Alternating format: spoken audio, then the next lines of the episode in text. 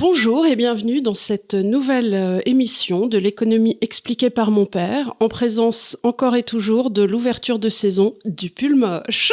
comment, comment, comment? Non, mais c'est bon.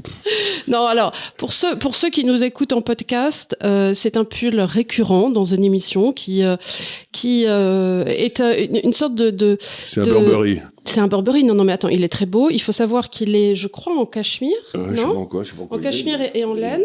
Et on est sur une sorte d'expression du fauvisme euh, à son meilleur, avec euh, des camailleux de, de, de, jaune, rouge, de jaune, de bordeaux. Et, euh, et, et beaucoup de gens se demandent qui te l'a tricoté. Eh bien, pas du tout. Ce truc-là a coûté les yeux de la tête, comme quoi on peut payer cher et toujours avoir un truc moche. Mais non, pas du tout. J'étais, je me promenais, imagine, t'es au bon marché avec ta mère où je ne vais jamais, et euh, je suis tombé en arrêt devant ce truc-là, puis j'ai vu le prix, j'ai dit jamais de la vie, et donc euh, je l'ai trouvé euh, trois mois après dans mes dans mes chaussures à Noël, et j'ai été fou de bonheur, et depuis je le mets avec énormément de Et plaisir. alors, en plus, attends, parce qu'il y a des coutures apparentes. Tu vois Donc, en plus, la personne qui a fait les, les ajouts, tu vois, c'est c'est couturiste. Non, mais c'est Enfin, bon, non, enfin, non, on est, on est ça très prouve méchants. une fois de plus que les femmes n'ont pas la moindre idée de ce que c'est l'élégance masculine. Voilà. Voilà, on va dire ça, on va dire ça.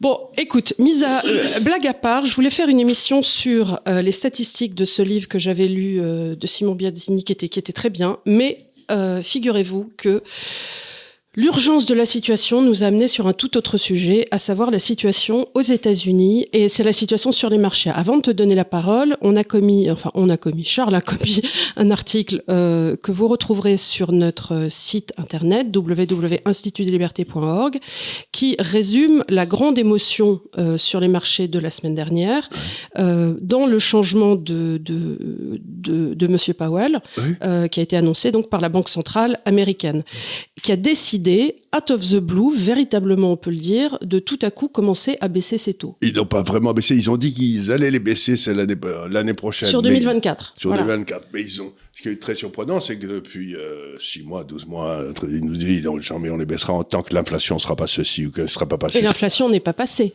Elle a baissé, mais enfin, pas, euh, ça dépend comment on la mesure. Et puis tu as le chômage? Et puis il y a le chômage qui est très bas et tout. Donc il s'est passé un phénomène. Le, le- la Banque centrale américaine a fait une annonce qui a surpris absolument tout le monde, y compris moi.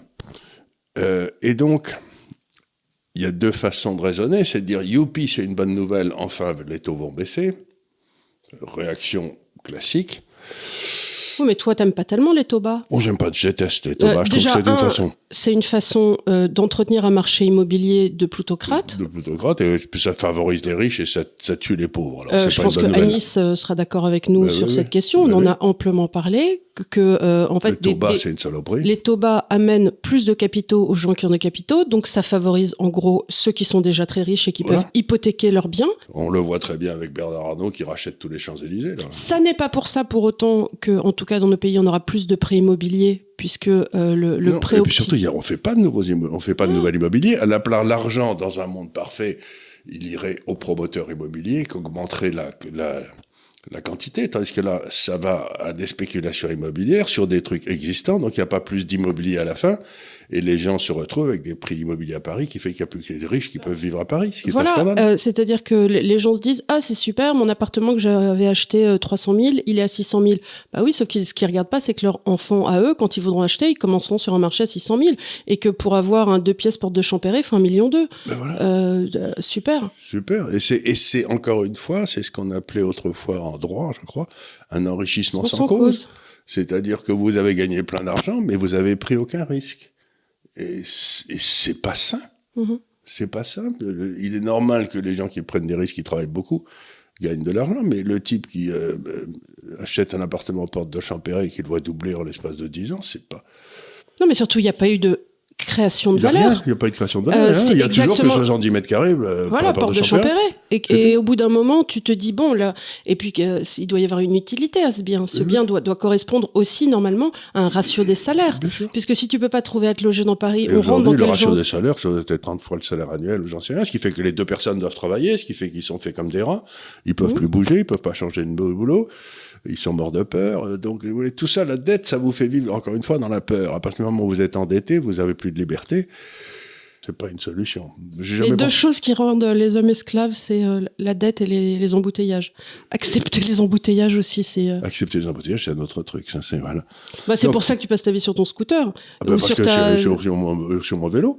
Parce mm. que sinon, on ne peut pas être à l'heure à Paris.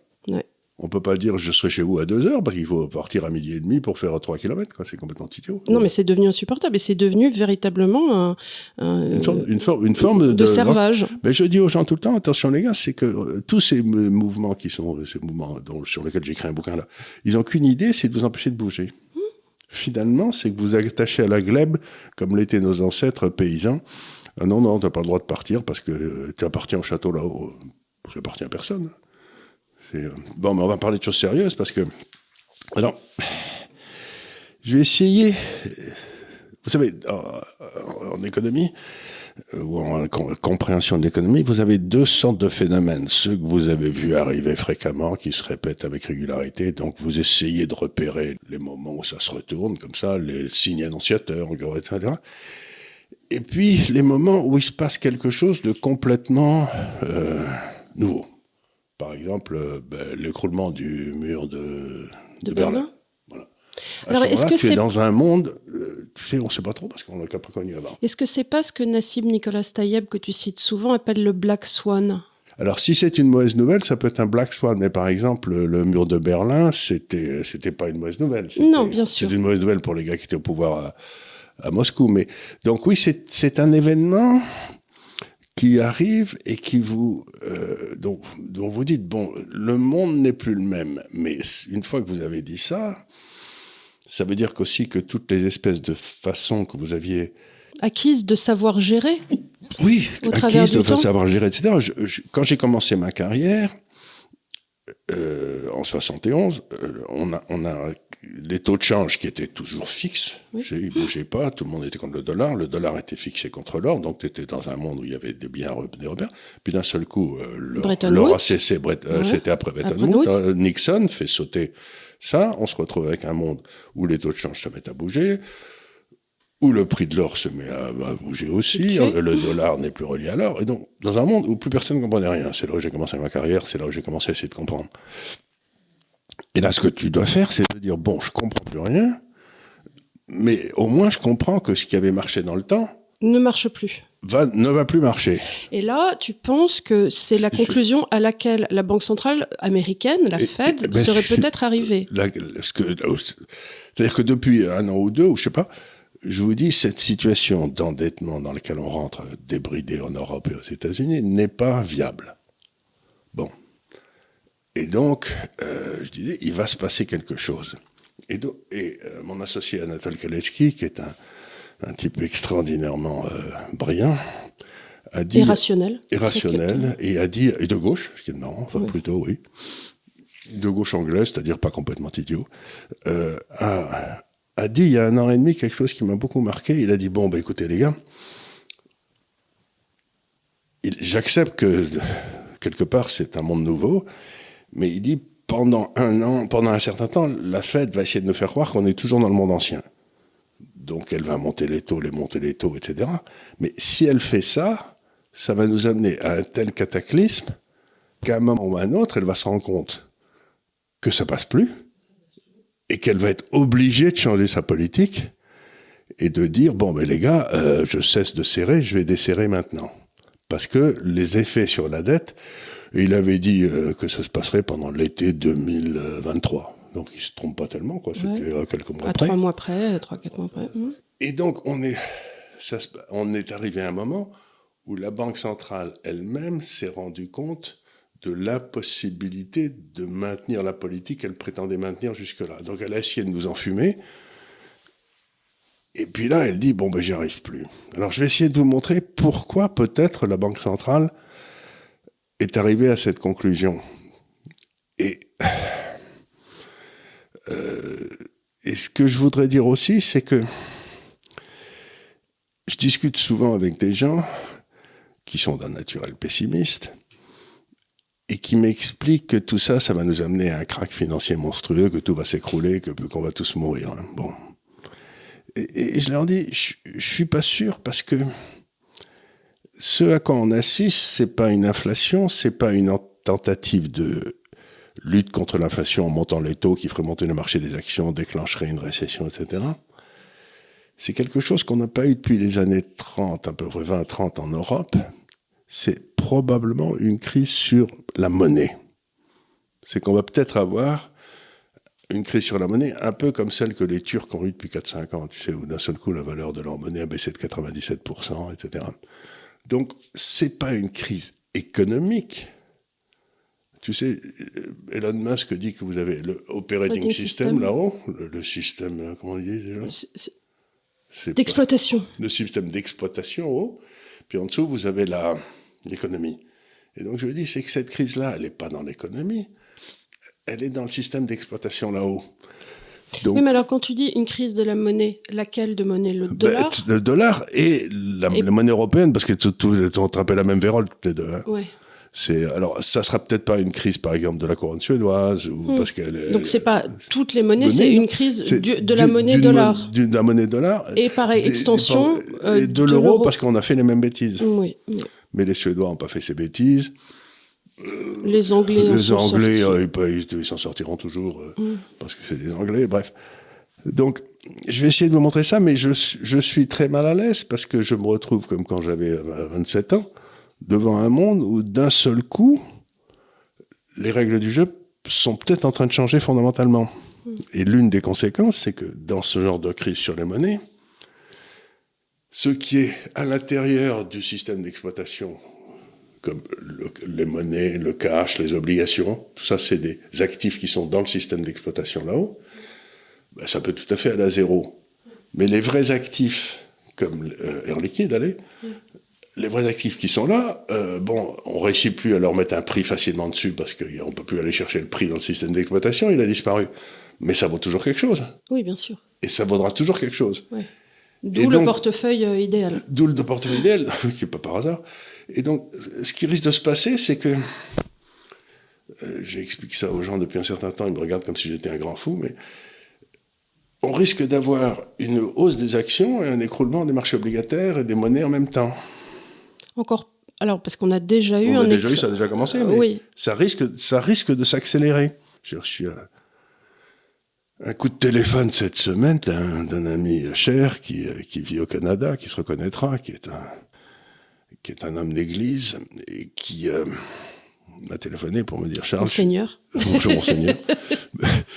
et qui m'a dit Charles, je suis très inquiet, mon portefeuille est monté de 28%. Ben, je lui ai dit, j'ai suivi au conseil, me dit-il, monté de 28%. Ben, je lui ai dit, ben, je ne vois pas pourquoi vous êtes inquiet.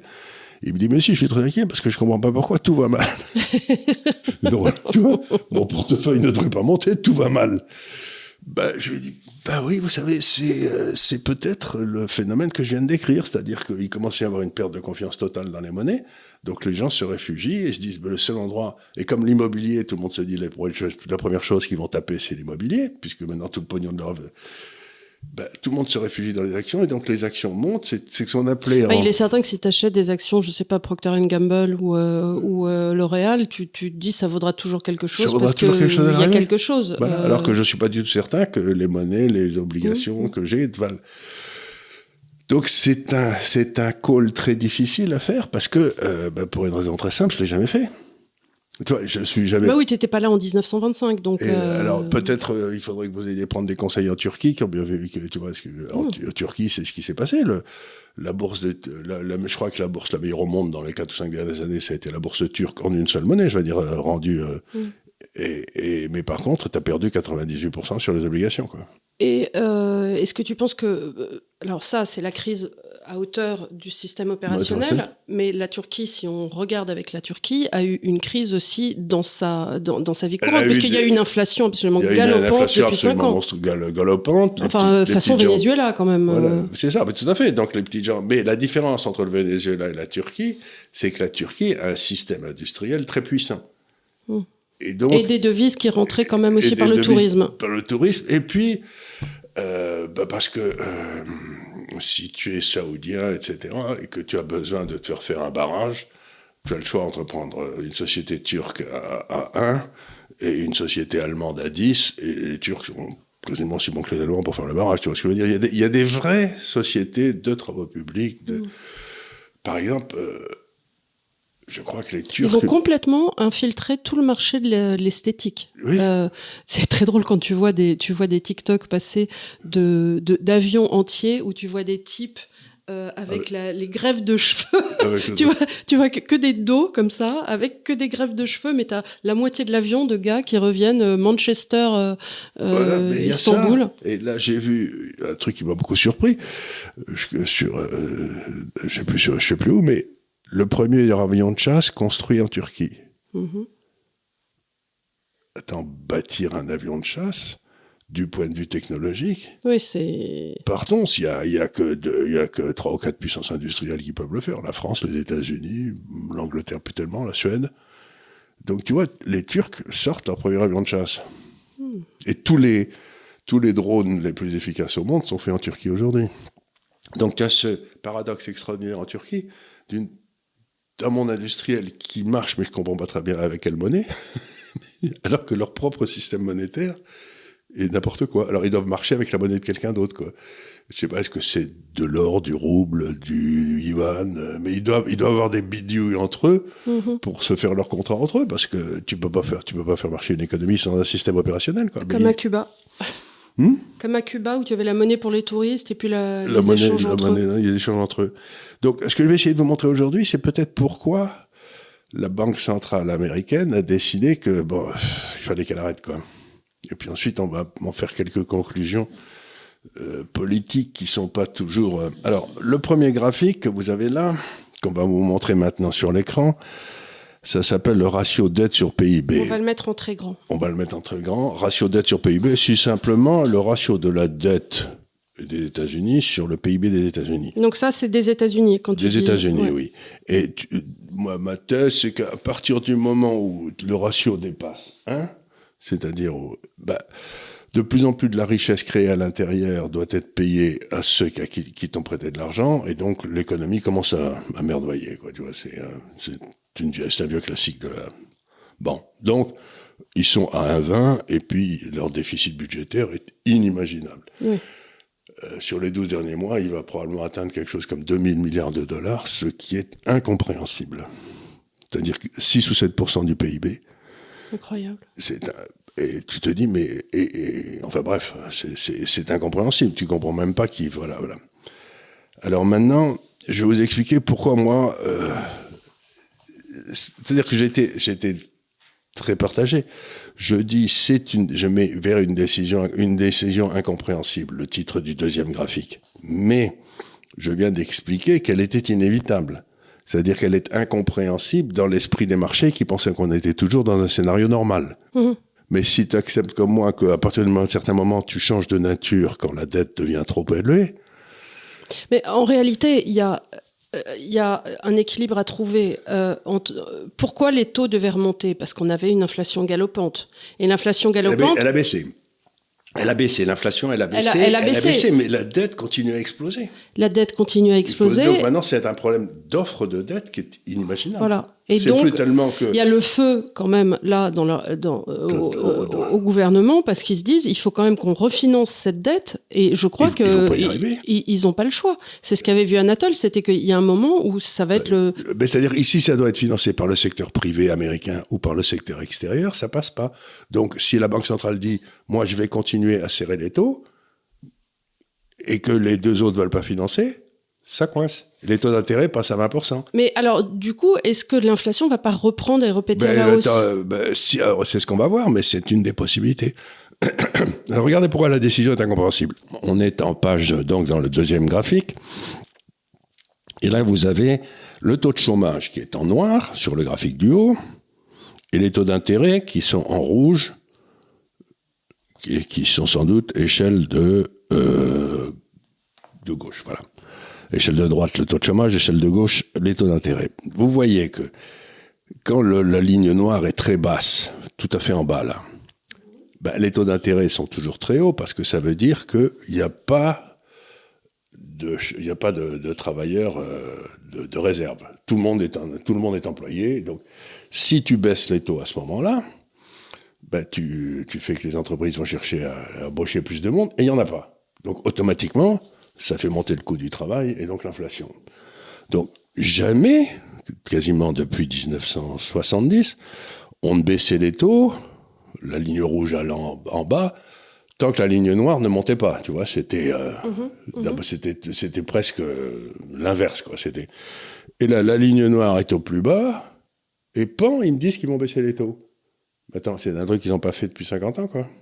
Donc ils prennent le risque de relancer l'inflation puisque maintenant Bah, euh, évidemment. c'est- c'est- ça paraît C'est euh, CQFD. Euh, je vois même euh, pas comment il pourrait en être autrement. Mais encore une fois, euh, on l'a vu ici à de multiples reprises, relancer une inflation, c'est faire payer aux petits euh, c'est le, prix de, le- de- de leur ânerie. Absolument. Parce que c'est toujours les plus petits pour Qui qui l'inflation alimentaire est la plus impactante. Euh, c'est. L'énergie, l'aliment et le loyer, c'est toujours ça C'est- qui voilà. voilà. Donc euh, Et c'est le loyer est déjà hors de c'est prix. aussi une décision sociétale. Donc si on se retrouve encore une fois, Mais c'est pas tellement une décision sociale, c'est que je vais essayer d'expliquer qu'ils pouvaient pas faire autrement parce que Ouais. s'ils baissaient pas les taux, le système saute. C'est-à-dire qu'à ce moment-là, les taux d'intérêt euh, passent de 5 où ils sont, à- ils passeraient à 15 parce que c'est le seul endroit où il faut, il faut.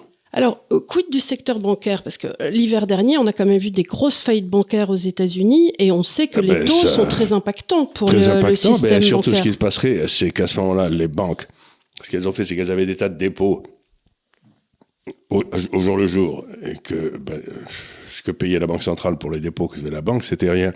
Donc, ce qu'a fait la banque, elle dit bon, ben, la banque centrale me dit qu'elle va pas monter les taux, ce qui était faux, elle les a montés. Et donc, je, je vais, gar- je vais acheter des obligations à 10 ans. Mais à ce moment-là, quand les obligations se pètent la gueule parce que les taux sont montés, euh, et que ben, tout le monde qui était là avec des taux qui touchaient zéro, il dit, dit donc, moi, je vais pas rester dans mon dépôt à zéro, je vais m'acheter un fonds de trésorerie qui me donne du 5%, puisque les taux sont à 5% aujourd'hui. Voilà, c'est ce qui s'est passé et avant donc, il l'été. y a un run sur la banque, et la banque ferme, boum. Voilà. Mais si les taux passent à 15, ça va être sa, sa puissance 10. Bah oui, il me semble. Et c'est pour ça qu'ils ont été, ils peuvent pas les, peuvent pas les monter. Parce qu'ils savent que tout leur système bancaire saute. Bah oui. Donc, si tu vois ce que j'essaie de dire, c'est qu'ils n'ont pas monté ça parce qu'ils sont devenus intelligents et tout. C'est qu'ils ont fait des calculs et qu'ils se sont dit, 20 Dieu, ça passe plus.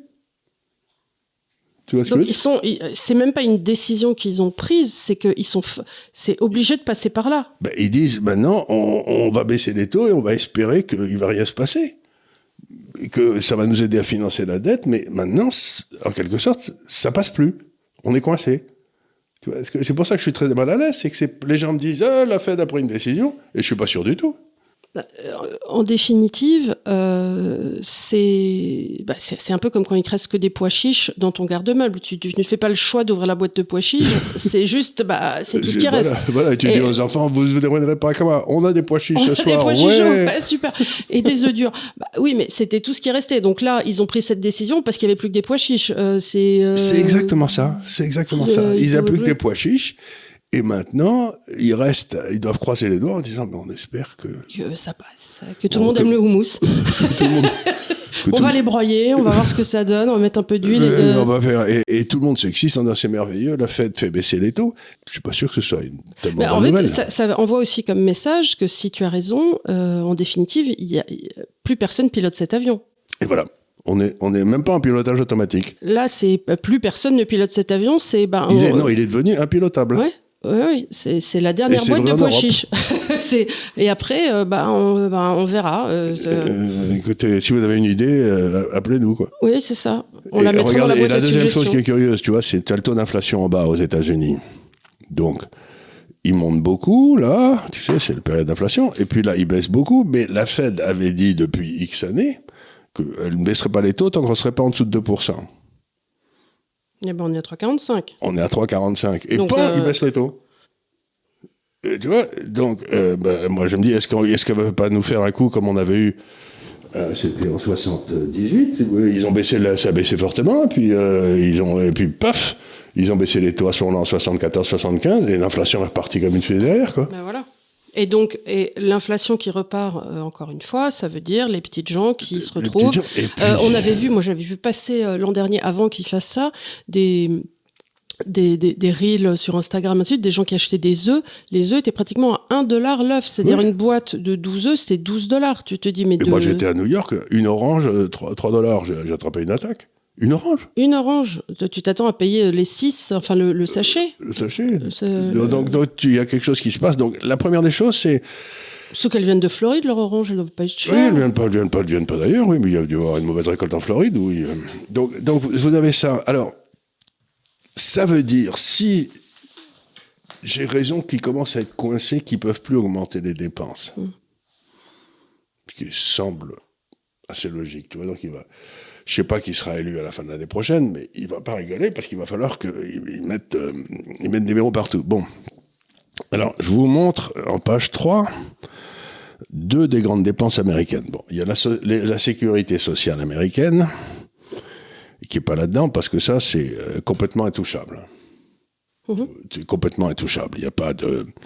Tu vas pas t'amuser à couper les. Oui, tu veux dire c'est intouchable dans le sens où ça doit rester comme c'est. Voilà, tu Euh, peux, tu le peux pas faire de levier couper. dessus, Le type euh, qui dit on va couper la sécurité sociale Tu vas pas avoir deux. des gens qui euh, que- Euh, déjà qu'ils ont le fentanyl euh, Euh, à voilà, régler, non, ils non, vont pas se retrouver. Euh, bon. Je monte deux. Oui, parce deux- qu'on a, on a tendance à dire, encore une fois, euh, qu'aux États-Unis, ils n'ont pas de système de centré. C'est absolument pas faut- vrai. Il est hors de prix, il est mal géré, mais il existe. Mais il existe. Et avec Obamacare, à partir du moment où tu as 60 ans, tout est pris euh, en charge également, On charge, etc. comme la Sécu. hein. Comme la Sécu. Et donc, Donc on ne crève pas dans la rue, la bouche ouverte aux États-Unis, contrairement à ce que vous raconte Mediapart. voilà. Donc là, vous avez deux des grandes dépenses. La première, c'est le service de la dette. Tu sais, euh, ben, ça coûte de plus en plus cher, cette dette, puisqu'il y en a de plus en plus et les taux d'intérêt montent. Donc c'est un double effet de. Et le deuxième, c'est les dépenses d'armement. Mhm. Donc la ligne rouge, c'est les dépenses d'armement. Et la ligne bleue, c'est Le service de la dette. le service de la dette. Eh ben, tu vois que le service de la dette est en train de passer au-dessus des dépenses militaires des États-Unis. Donc, Ce qui s'est pratiquement jamais vu dans l'histoire. non, non, ça s'est vu très rarement. Et ce que ça veut dire, c'est que c'est à peu près les deux postes où euh, tu peux espérer faire des économies. Mais ça veut dire que maintenant, les États-Unis qui finançaient toutes leurs invasions militaires, leurs guerres, etc., à crédit, en empruntant, maintenant leur dette, peut-être à cause de tous ces emprunts qu'ils ont faits, est telle qu'ils peuvent plus financer leur guerre, Ils peuvent plus leur financer leur appareil militaire. Ce qui m'amène à ma vieille blague, tu sais, dans un pays, il y a toujours une armée. Oui. Si c'est pas l'armée du pays, c'est l'armée du pays d'à côté. J'ai utilisé un proverbe finlandais. Et donc, l'armée du pays d'à côté pour l'Europe depuis 1945, ça a été l'armée américaine. Bien sûr. Donc maintenant, nous arrivons à un moment où les États-Unis vont devoir choisir entre leur sécu, mettons, et défendre l'Europe. Ouais. Qu'est-ce qu'ils vont faire? Ben, S'ils cessent de dépendre de l'Europe, comme le dit le proverbe finlandais, il y aura quand même une armée en Europe. Oui, donc on aura le choix entre deux armées, soit celle de la Russie, soit celle de la Turquie. Euh, Voilà, c'est ce que je mets aussi dans ce papier. Et euh, ben, donc la décision politique qu'il va falloir prendre en Europe dans les années qui viennent, c'est quelle armée va nous protéger? Alors, on pourrait essayer de faire un truc avec les Anglais, nous, la France, si on avait Oui, mais des ils sont sortis de l'Europe. Oui, oui, non, mais je, je dis. On pourrait, en euh, effet, on aurait pu, on pourrait créer une armée franco-anglaise qui chercherait de défendre l'Europe. Mais euh, nous, ben, d'abord, euh, ni l'Angleterre ni la France n'a le premier sou parce qu'on est un peu dans la même situation. La ligne Bien bleue sûr. pour nous est pareille. Bien sûr, bien sûr. Sauf qu'elle est beaucoup plus basse encore. Donc on n'a pas le premier sou. Et puis, euh, ça va être difficile. Mais donc, euh, ceux qui ont une armée en état de marche, bien entraînée, avec plein de gens, il n'y en a que deux, c'est la Turquie et c'est la Russie. Donc il va falloir... euh, on espère simplement qu'il ne va pas y avoir une alliance russo-turque Ah bah oui, parce que là, on aurait le. pour, nous, pour nous traire. Tu vois ce que je veux dire? C'est que on, on espère qu'il restera quelques points d'accrochage entre la Russie et la Turquie, parce que sans ça, je vois très bien l'Europe. on est fait le- comme des rats. on, est fait- ben, on est dans la situation des Arméniens, quoi. Tu vois, c'est euh, Ah bah arrête. si les Russes cessent de, pré- de, de, de- de protéger les Arméniens, eh, les Arméniens en prennent immédiatement plein la tête avec les. Bien sûr. C'est un, classique. Donc, euh, bref, ça va être un moment délicat. C'est pour ça que je dis aux gens, euh, les biens, si vous avez des très belles valeurs européennes euh, qui ont rien en Europe, vous êtes tranquille. Hum, hum. Mais si vous avez des très belles valeurs européennes qui ont 100% de leur chiffre d'affaires en Europe, comme beaucoup de valeurs allemandes, ben, vous n'êtes pas si tranquille que ça. quoi. Oui, ou dans l'industrie. C'est pour ça qu'il vaut Allemande. beaucoup mieux être sur la bourse de Paris que sur la bourse allemande. Parce qu'en Allemagne, la bourse allemande, elle est géographiquement l'Allemagne. Nous, la Bourse de Paris, elle est tout sauf géographiquement la France. Il y a longtemps qu'on a compris, on s'est pareil, il y a longtemps. Donc on n'est pas si mal que ça. Donc ça, c'est quand même un truc important. Et je vous amène au dernier, le point numéro 4, qui est l'espèce de dogme qui a régné sur la politique économique depuis euh, euh, les années 50 à peu près, c'est que quand l'économie ralentit, il faut que l'État augmente ses dépenses pour relancer la croissance, mhm. relancer la consommation, disait Georges Marchais qui avait compris le keynésianisme en bon marxiste qu'il était. Bon. Et là, ce que j'ai fait, c'est que je te prends, donc, tu vois, ici c'est en haut, c'est euh, ben, le PIB, en bas c'est la dette. Et ici, la ligne noire, c'est simplement l'accroissement de la dette du PIB depuis 7 ans contre l'accroissement de la dette depuis 7 ans. C'est-à-dire que tu vois que de 1970 à peu près à 2010, allez, quand tu augmentais ta dette, ton PIB augmentait plus vite, c'est-à-dire que tu étais au-dessus de la ligne zéro, mm-hmm. Pendant les 7 ans qui suivaient. D'accord. Donc, c'était pas une mauvaise idée de créer de la dette, puisque ça crée plus de richesse à l'arrivée. Oui, puisque ton PIB augmente. Puisque ton PIB augmente plus vite que ta dette augmentée. Mais depuis 2010-2012, le PIB non plus augmente ta dette, plus le PIB se casse la gueule. Alors pourquoi Est-ce que est-ce que c'est parce que c'est-à-dire qu'on a on, a atteint la limite des dépenses de l'État. C'est-à-dire que maintenant, l'État qui dépense de plus en plus, ça détruit de la valeur plus que ça n'en crée.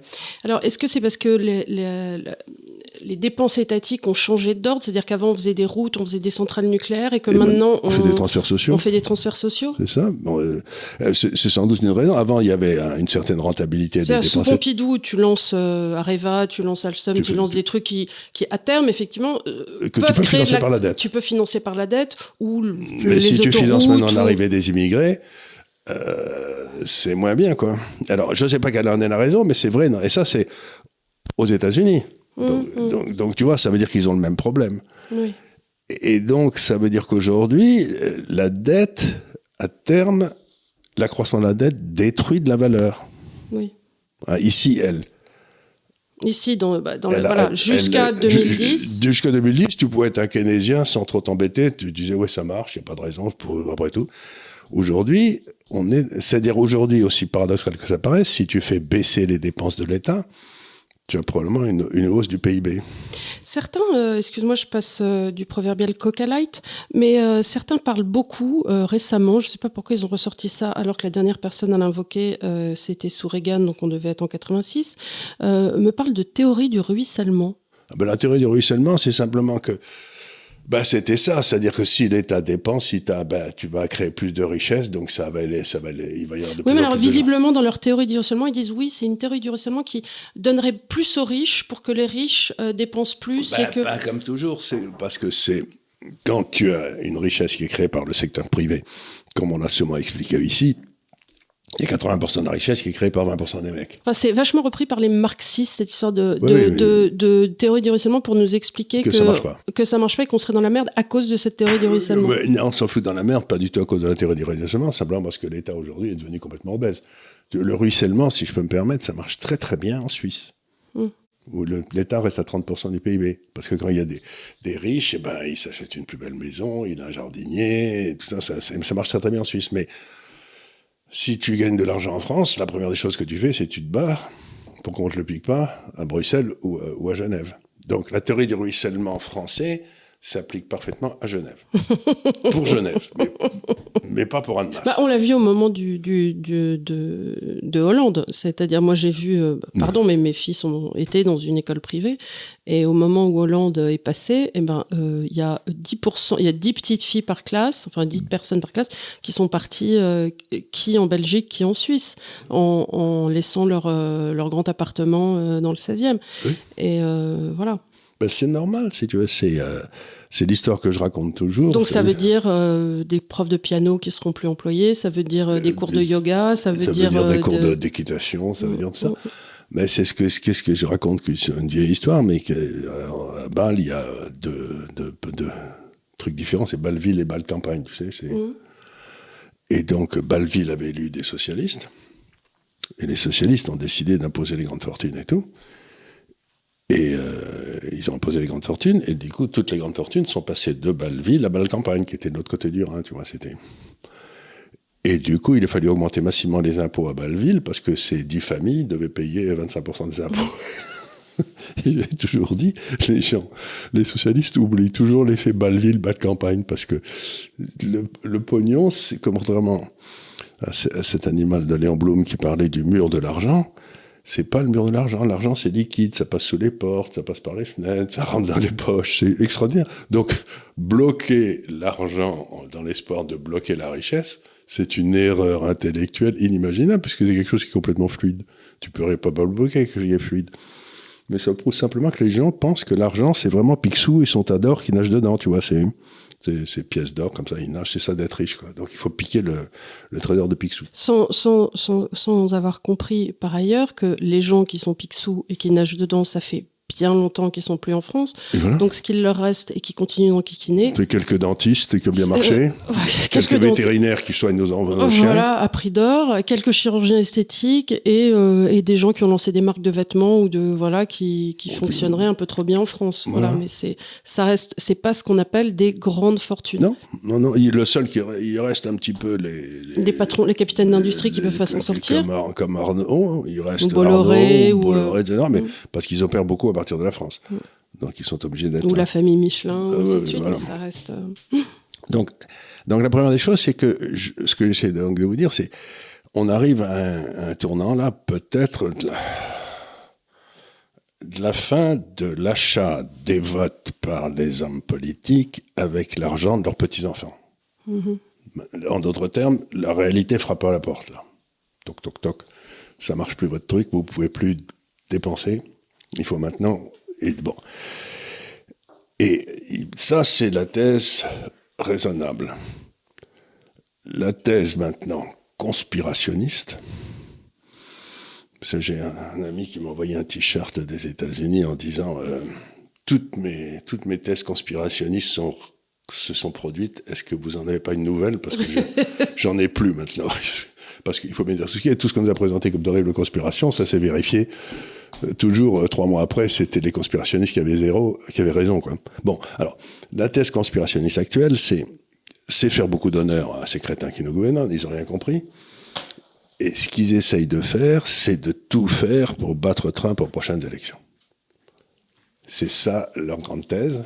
Et donc ils disent, parce qu'ils savent aujourd'hui que c'est une lutte à mort entre Trump et l'État profond. Oui. Bon. Trump, il s'est fait avoir la première fois parce qu'il se doutait pas de l'étendue de l'État profond. Donc, pendant les deux premières années, il a été coincé par cette histoire de Russie qui voulait rien dire. Ensuite, les deux dernières années, on n'obéissait pas à ses ordres. Enfin, il a rien pu faire ou très peu. Donc maintenant, s'il arrive, je pense que le ministère de la Justice, le FBI, la CIA, ça va, il va, y avoir du sang partout. Ça va couler, ça va être nettoyé, ça va être horrible. Donc, ce qu'ils essayent de faire, c'est de pousser à fond sur l'accélérateur maintenant pour essayer de gagner les élections. Tu vois, d'avoir une économie qui boom tellement que tout le monde dit oh, non, je vais continuer à voter. Euh, boom tellement, si les gens se prennent une inflation sur leur aliment. Ah ben voilà, il faut, ils espèrent que l'inflation va pas arriver. Elle va pas arriver tout de suite. Tout de suite, que ça, ça, ça va dans 9 mois, mm, dans 12 mois. Mm, oui, ce qui est sûrement le cas. Qui est sûrement le, cas, ils ont fait leur calcul. Hein. Mm. Et donc, à ce moment-là, euh, ils font le calcul suivant, qui est un calcul qui est un petit peu malsain, mais pas, pas tellement faux. C'est de dire, bon, on essaye de passer en force comme ça. À ce moment-là, si on se débarrasse de lui une fois pour toutes, c'est fini. Mais si par hasard il est élu, il va retrouver une situation tellement que ça sera ingérable. Merdique, que ça sera ingérable et qu'ensuite on gagnera aux élections deux ans après du Congrès. Et de, donc, il y a des tas de gens qui me disent c'est la, c'est la dernière marche, de la dernière poussée de l'État profond pour essayer de se débarrasser une fois pour toutes de et, lui savonne littéralement la planche. Ah ben, il lui savonne complètement la planche avant qu'il ait eu le temps de. Euh, Donc là, si, si, en plus ils jouent bien leur coup, avec les, ils peuvent recommencer avec euh, des, des riots peuvent- euh, peuvent- un peu partout parce que les gens peuvent. Mais pas quand eux, ils sont au pouvoir, mais dès qu'il sera dès que Trump sera au bien pouvoir, sûr, on va- ils vont se retrouver avec une- l'inflation partira, on dira regardez, c'est un scandale. Voilà, et euh, avec une sorte d'inflation gilet jaune. Euh, typiquement, ils peuvent se retrouver avec. avec les gilets jaunes américains. Et puis en plus, ils ont, ils contrôlent toute une série de zones urbaines, puisqu'ils contrôlent les zones urbaines des démocrates, dans lesquelles il n'est pas difficile de, de, de ouais, bah, comme on a vu avec euh, les épisodes George Floyd juste avant les élections, comme par hasard. Par hasard. Et puis euh, des immenses Black, émeutes. Black, Black, Black Lives Matter, et etc. on a eu euh, voilà tout ce qu'il y a eu. Et, et donc ça, ce serait l'hypothèse euh, où euh, les deux ne sont pas exclus. D'ailleurs que le, je veux dire, les deux ne sont pas exclusives l'une de l'autre. Ça peut être, euh, ils peuvent se dire bon, ça passe plus. On essaye de pousser pour que ça tienne encore six mois, et ensuite, si ça pète, ben c'est euh, c'est Trump qui sera responsable du désastre. C'est pas nous, quoi. C'est euh, donc tout, tout ça n'est pas complètement impossible, mais euh, essayons de réfléchir maintenant sur les actifs aux États-Unis. Bon. Bon, les actions, tu te dis, il y a un certain nombre d'actions aux États-Unis qui sont des actions dominantes dans le monde et tout. Si le système devient un système turc, qui est la situation la plus pénible, ben c'est ça qu'il faut voir. Tu vois, donc les actions, le monde qu'on décrit, que ce soit l'un, l'autre ou les deux scénarios, tu te dis, en monnaie, euh, je veux dire en, en dollars, ça passe. Bon.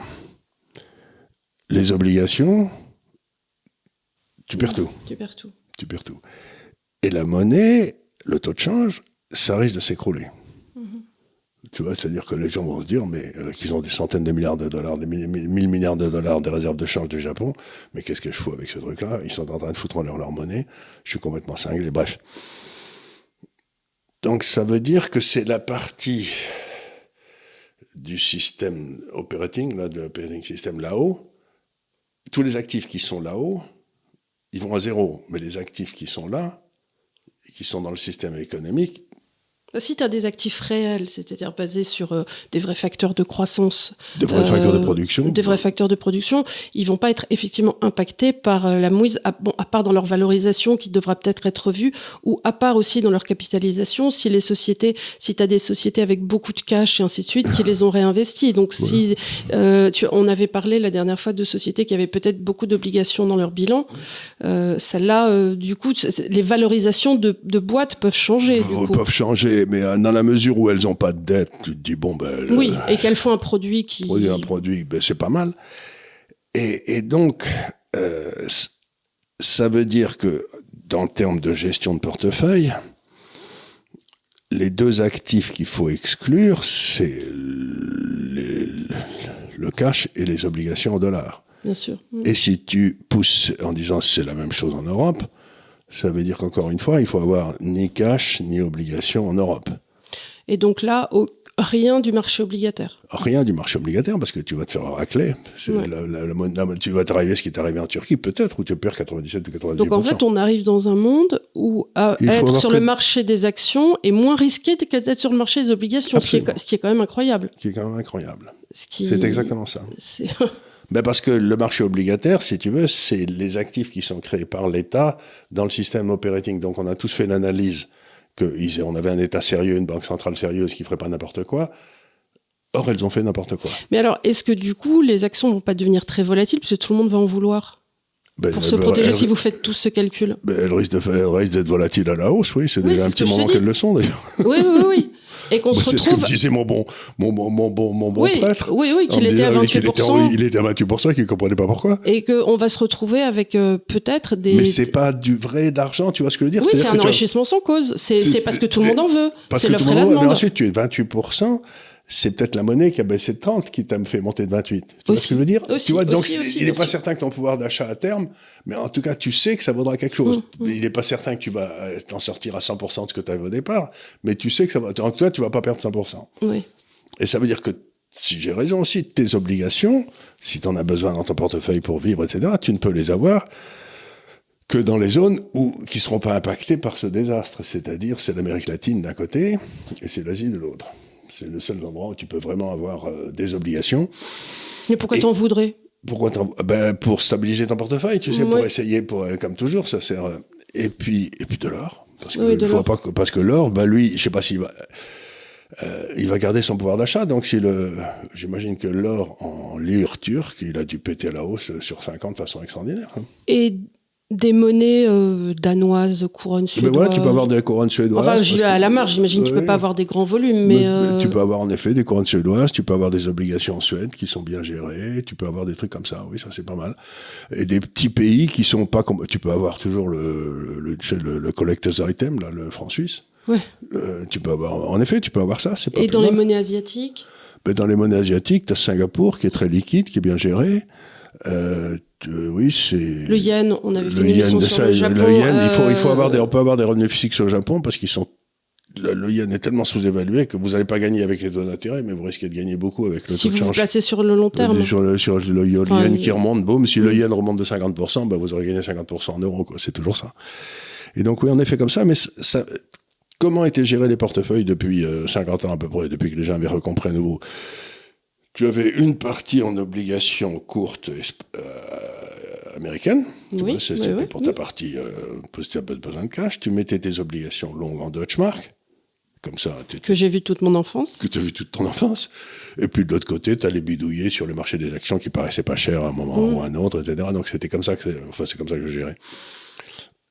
Euh, ben, Aujourd'hui, ça veut dire que toute la partie euh, que je mettais Deutschmark de Deutschmark et dollars, euh, qui me servait dans le fond à dormir la nuit, tu vois. Oui, en te disant, bon, bah, ça, ça ira nulle part. Ça, euh, ça va monter tranquillement et si je me prends une gamelle là, ça va absorber. Mm, Donc mm. ça me servait, j'avais un portefeuille qui marchait plutôt bien.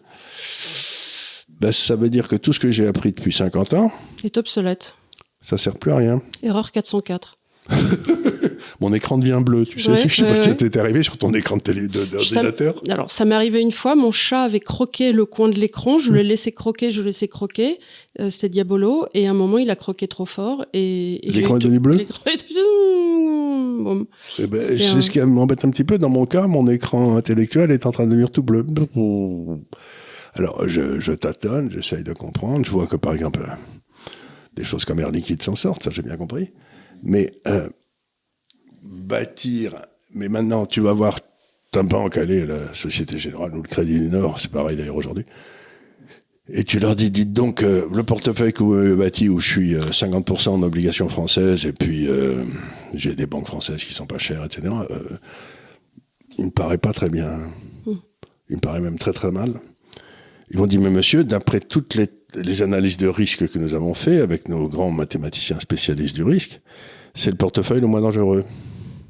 Je leur dis, c'était le portefeuille le moins dangereux pour les 45 dernières années. Ça. Mais pour les 45 problèmes, c'est, prochaines, c'est probablement le portefeuille le plus dangereux. Voilà. Et donc, ce que j'essaie de dire aux gens, c'est que, encore une fois, c'est, il faut que vous repreniez le contrôle intellectuel de votre épargne.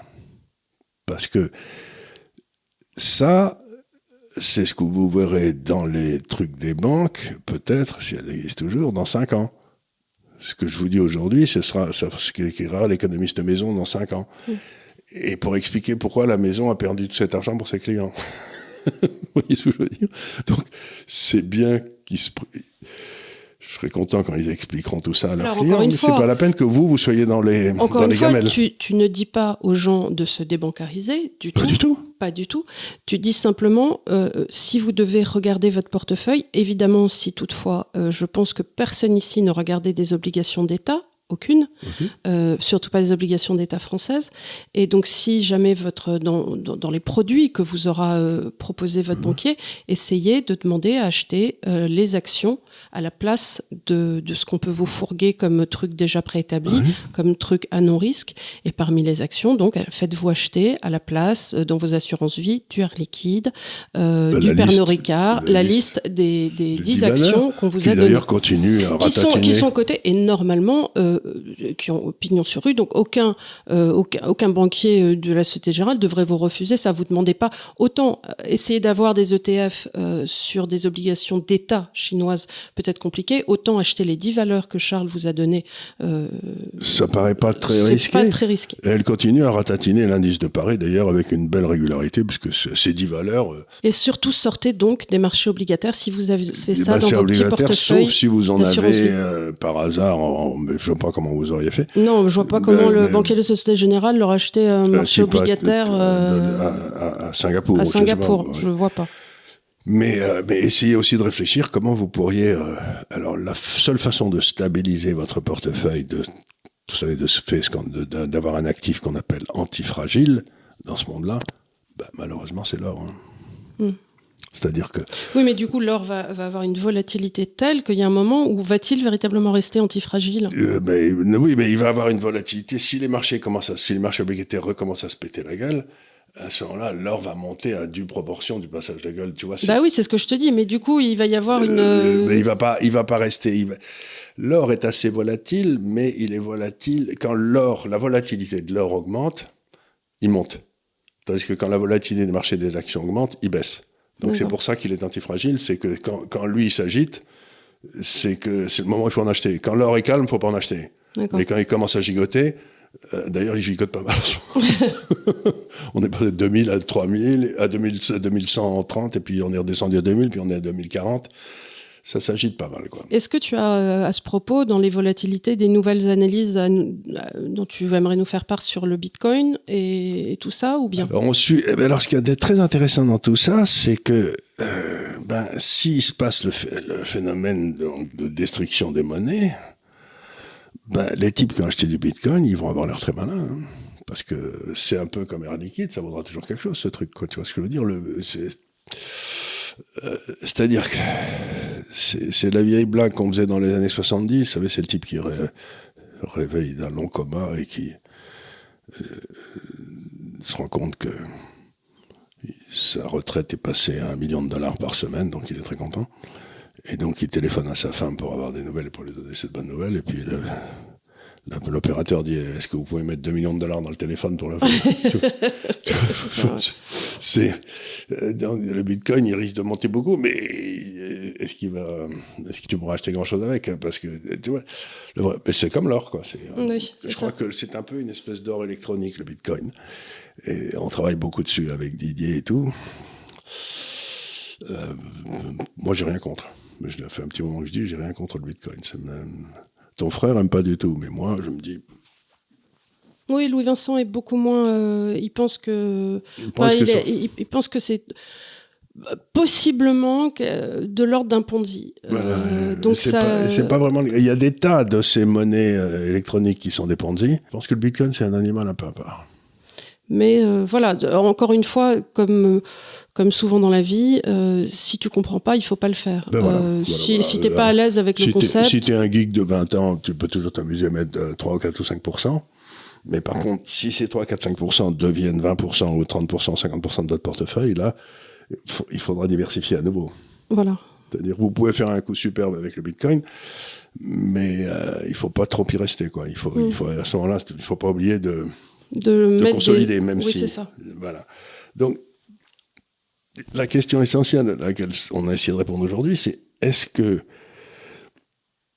ce que j'ai appelé le, capitalisme de connivence qui ne fonctionne qu'en ponctionnant les États par l'intermédiaire de la dette est en train de toucher ses limites financières C'est la question que je me pose aujourd'hui. Et si c'est le cas, c'est à la fois une très bonne et une très mauvaise nouvelle. Tu vois ce que je veux dire? Euh, C'est-à-dire qu'on va retrouver des choses normales, mais que ceux qui ont acheté tous ces, tous ces faux actifs qui ont été émis depuis 20 ans, Mhm. à qui on a donné une valeur fictive, les obligations d'État, etc., tout ça, ça va tomber à zéro. C'est ça le vrai problème. Et donc, pour les pauvres gens qui en ont, ça va être un, ça va être un drame affreux. On a créé des fausses valeurs, quoi. C'est, euh, mais comme, je- oui, il y a l'autre qui. qui rentre de façon spectaculaire. Là, il me fait un concert de bruit. je crois qu'il est content de. Non, mais c'est un petit De peu. participer. C'est un peu comme euh, les fausses valeurs qu'on a dans le domaine euh, sociétal.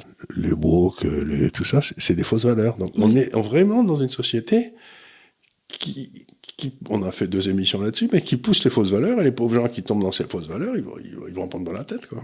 Oui. Mais du point de vue sociétal ou du point de vue financier, c'est la même idée, hein. Oui, bien sûr. On va vous, on va vous enfler. Je trouve ça horrible, moi. Voilà, mais écoutez, euh, donc on aura fait un petit point sur la dislocation financière euh, qui a commencé aux États-Unis et qui pourrait peut-être toucher euh, assez vite aussi notre notre vieux continent. En tous les cas, aux États-Unis, ça a bien commencé et pour toutes les raisons que Charles vient de vous expliquer. Peut-être que la prochaine fois, en conséquence, on fera une émission de questions. Oui. Euh, parce que bah, il y a sûrement beaucoup de questions vis-à-vis Et de. puis on sera en train de cuver les fêtes de fin d'année, donc euh, on sera particulièrement brillant. Donc euh, effectivement, il va peut-être falloir que on vous souhaite un très joyeux Noël Ben à oui. vous tous. Quand ils l'auront, ce sera pas encore Noël, non, pas encore. Euh, non, peut-être pas. Ça sera la semaine prochaine. Euh, si, ça sera entre les deux. Bon, écoutez, on va du coup vous souhaiter des joyeuses fêtes. On vous remercie encore une fois de nous avoir suivis et on vous dit euh, bah, très très vite avec probablement une émission de questions. Merci encore. Et abonnez-vous, mettez des doigts. Oui, partout, mettez des là. pouces, des doigts, vous voulez dans les oreilles. des bananes, ce que vous voulez. Voilà. À très bientôt. Merci.